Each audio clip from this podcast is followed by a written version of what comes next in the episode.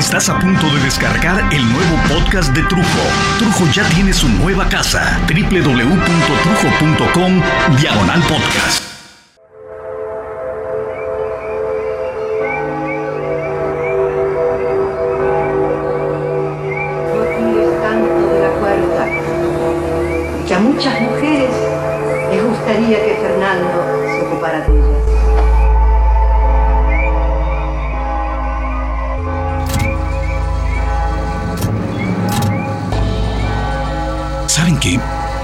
Hay días en que ya uno no quisiera seguirle, ya, ya piensas, "Ay, hasta aquí, hasta aquí llegué ya, pero ya de veras, de veras, ya. Yo creo que en todo tipo de circunstancia, llega un momento en que los conflictos, los problemas parecen rebasar tu límite, tu paciencia o al menos lo que tú crees que es tu raya de alerta, ¿no? Tu raya de alarma. Hay personas que aguantan años, hay personas que no aguantan nada. Pero la verdad no se trata de admirar a los que agachan la cabeza, por ejemplo, y por años soportan y soportan a un patrón que te maltrata o a un marido engañador o al marido que golpea, a comparación de los que a las primeras de cambio se bajan del camión, ¿no? Porque tenemos que observar qué es a lo que le decimos no aguantar. Y también debemos conocer las circunstancias de aquellas personas que aguantan y siguen y siguen y siguen como como el conejito aquel de las pilas, ¿no? Vivimos en una época de cambio, una época muy delicada. Antes, a las parejas se les admiraba, imagino que hoy también, aunque es muy diferente, porque llevaban muchísimos años de casados. De hecho, existe un listado de lo más cursi o ñoño, porque está medio mamón, aquí entre nos, pero el hecho es que existe una lista donde se califica este tipo de cosas. Primero se bautiza a los años de los casados, del 1 hasta el 10. Por ejemplo, cuando tienes un año de casados, son las bodas de papel. Los dos años, bodas de algodón. A los tres años, bodas de cuero. Cuatro años, bodas de seda. Cuando cumple cinco años de casados son las bodas de madera, válganos el cielo. Seis años, bodas de hierro. Siete años, bodas de lana. Ocho años, bodas de bronce. Nueve años, bodas de arcilla o barro. Y cuando cumples 10 años de casado son las bodas de estaño o bodas de lata. De ahí se salta al décimo segundo, no se celebra el 11, no sé por qué. A los 12 años son las bodas de hilo o bodas de encaje. Luego vuelve a saltar hasta los 15 años, que son llamados bodas de cristal. Y a partir de ese momento se festeja o simplemente digamos que se bautiza o nomina al aniversario cada 5 años. Los que cumplen 20 años de casado son las bodas de porcelana. 25 años, bodas de plata. Esas son las más conocidas, por lo menos por mí. 30 años, bodas de perla. 35 años, bodas de coral. 40 años, bodas de rubí. 45 años, bodas de zafiro. Luego vienen los clásicos 50 años de casados que son las bodas de oro. Pero hay más. 55 años, bodas de esmeralda. A los 60 años, bodas de diamante. 65 años, bodas de platino. Y en este listado y varios que busqué, 75 años de casado es lo máximo. Bodas de brillantes. Podría parecer excesivo en el sentido de que cada aniversario, o más bien cada festejo de aniversario de bodas, tiende a ser celebrado no con pastel y con velitas, sino que nosotros los mexicanos tendemos a hacer fiestas grandes, fiestones, por cualquier motivo, ¿eh? Nada más nos dan un pretexto y ya estamos matando una vaca, matando al puerco. Mira, por lo menos matamos unos chivos y unas gallinas pa'l mole. Pero hay que ser honestos. ¿Qué es lo que hace que nuestro matrimonio realmente perdure 75 años? Yo he presenciado casos, seguramente ustedes también, en que al parecer siguen casados los susodichos novios que ya están bien pasitas, ya no tienen fuerza para mandarse al demonio. Él ni siquiera le dirige la palabra a ella. Ella ya no puede mencionarlo porque echa espuma por la boca. Son la clásica pareja que fue educada para aguantar su vida de pareja, metiendo la mano al fuego, aguantando la respiración bajo el agua y aguantando cachetadas con guantes congelados. Son, digamos, aquel matrimonio que hace muchísimos años que no sabe lo que es hacer el amor. Sí, sí, sí. Así de viejitos hay parejas que aún le ponen velas a los santitos. Así, chochitos. Hay maridos y mujeres que todavía encuentran belleza en acariciarse, en enamorarse. Y es eso lo que hace que la relación y la vida sean causa de admiración y de envidia, de la buena y hasta de la mala. Porque si no, ¿qué carajo chiste tiene durar al lado de una persona a la que no soportas? No es una manda, no es competencia. Pero claro, Por el otro lado están las parejas del mundo virtual, el mundo light, las que quieren que los conflictos de la vida marital se resuelvan con una aspirina, que la gordura se quite con una cirugía, que el amor se resuelva con un portal de conoceatumedianaranja.com y se divorcian al mínimo gesto de aburrimiento o de obligación o de esfuerzo. Y también digo, no mamen, puta madre, híjole, ¿qué hacer en estos tiempos? ¿Tratar de aguantar contra viento y marea? ¿O intentar que la vida sea algo más llevadero, algo más ligero? Pero también me pregunto, ¿está necesariamente mal el intentar que las cosas no sean tan violentas como, como nosotros vimos a nuestros padres ejecutarlas?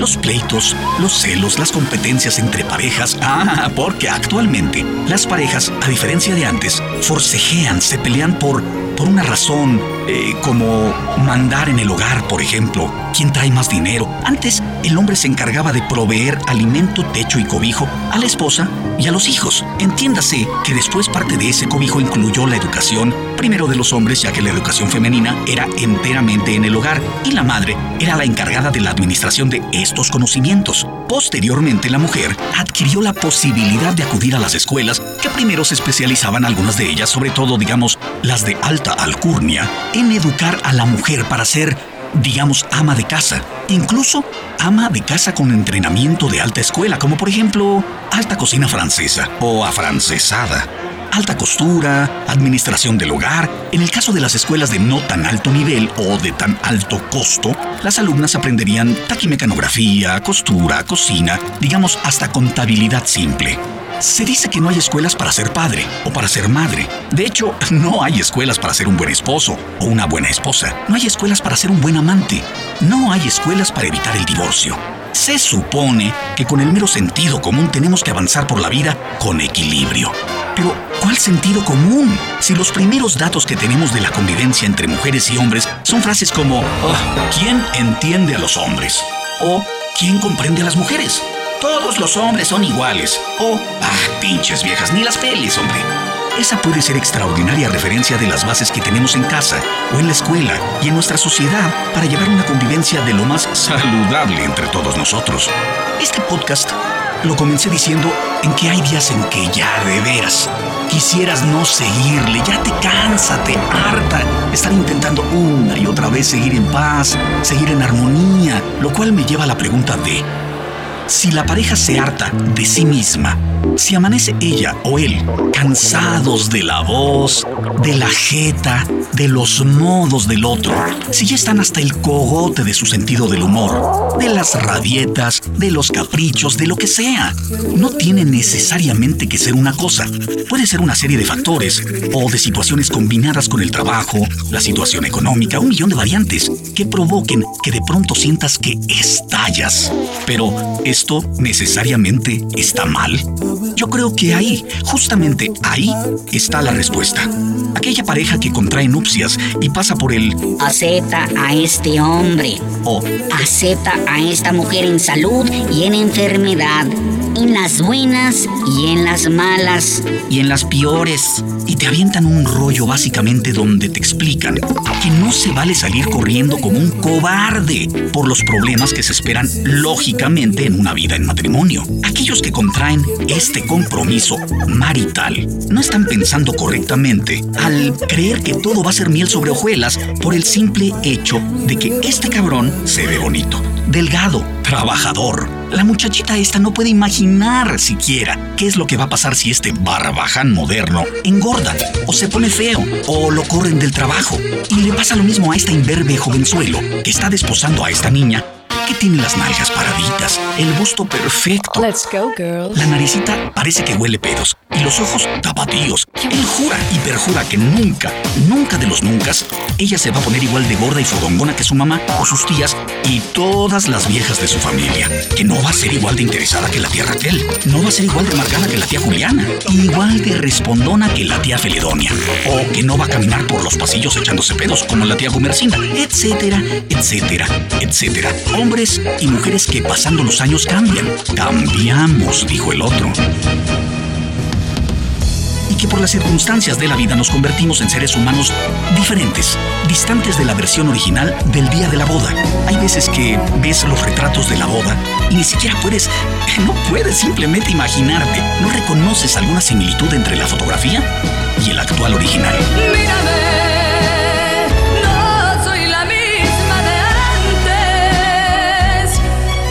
Aquellos que se lancen a comprometerse en verdad deben saber que el matrimonio es un maratón, no una carrera de 100 metros que el esfuerzo al que te debes predisponer es muy superior al que podrías imaginar. Y aunque suene terriblemente duro y terriblemente difícil, es el compromiso al que se lanzan con la persona que hoy y mañana y por todo el futuro amarán en sus versiones diversas. La simpática, la antipática, la saludable, la enferma, la bonita y rozagante y la acabada de despertar con un aroma en la boca o recién vomitada, con silueta perfecta o embarazada o tras varios partos. La persona que estaba contigo en el atrio de esa iglesia, o en el civil, o en aquel jardín hermoso o salón, o donde hayan querido casarse por la ley que ustedes hayan escogido, esa persona es la misma.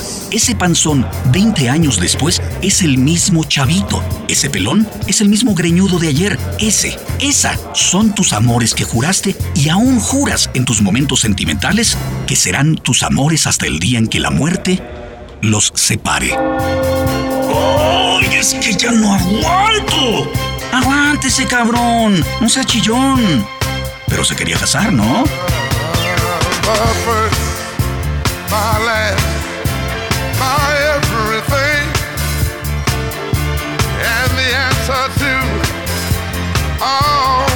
dreams. You're my sun.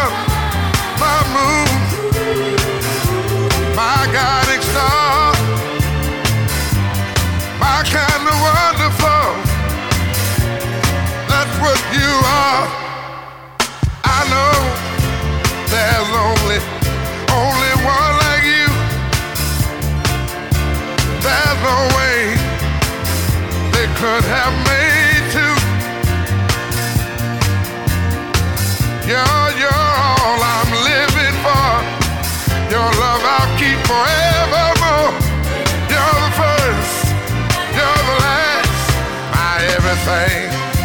¿Y qué? ¿Tú eres de los que aguantan? ¿O de los que le sacan?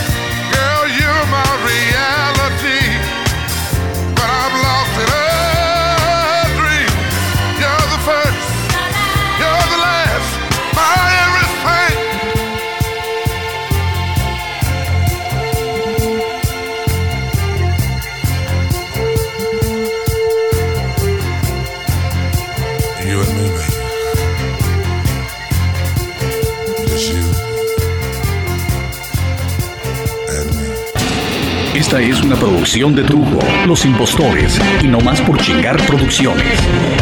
607 Studios. Desarrollos creativos en audio y video.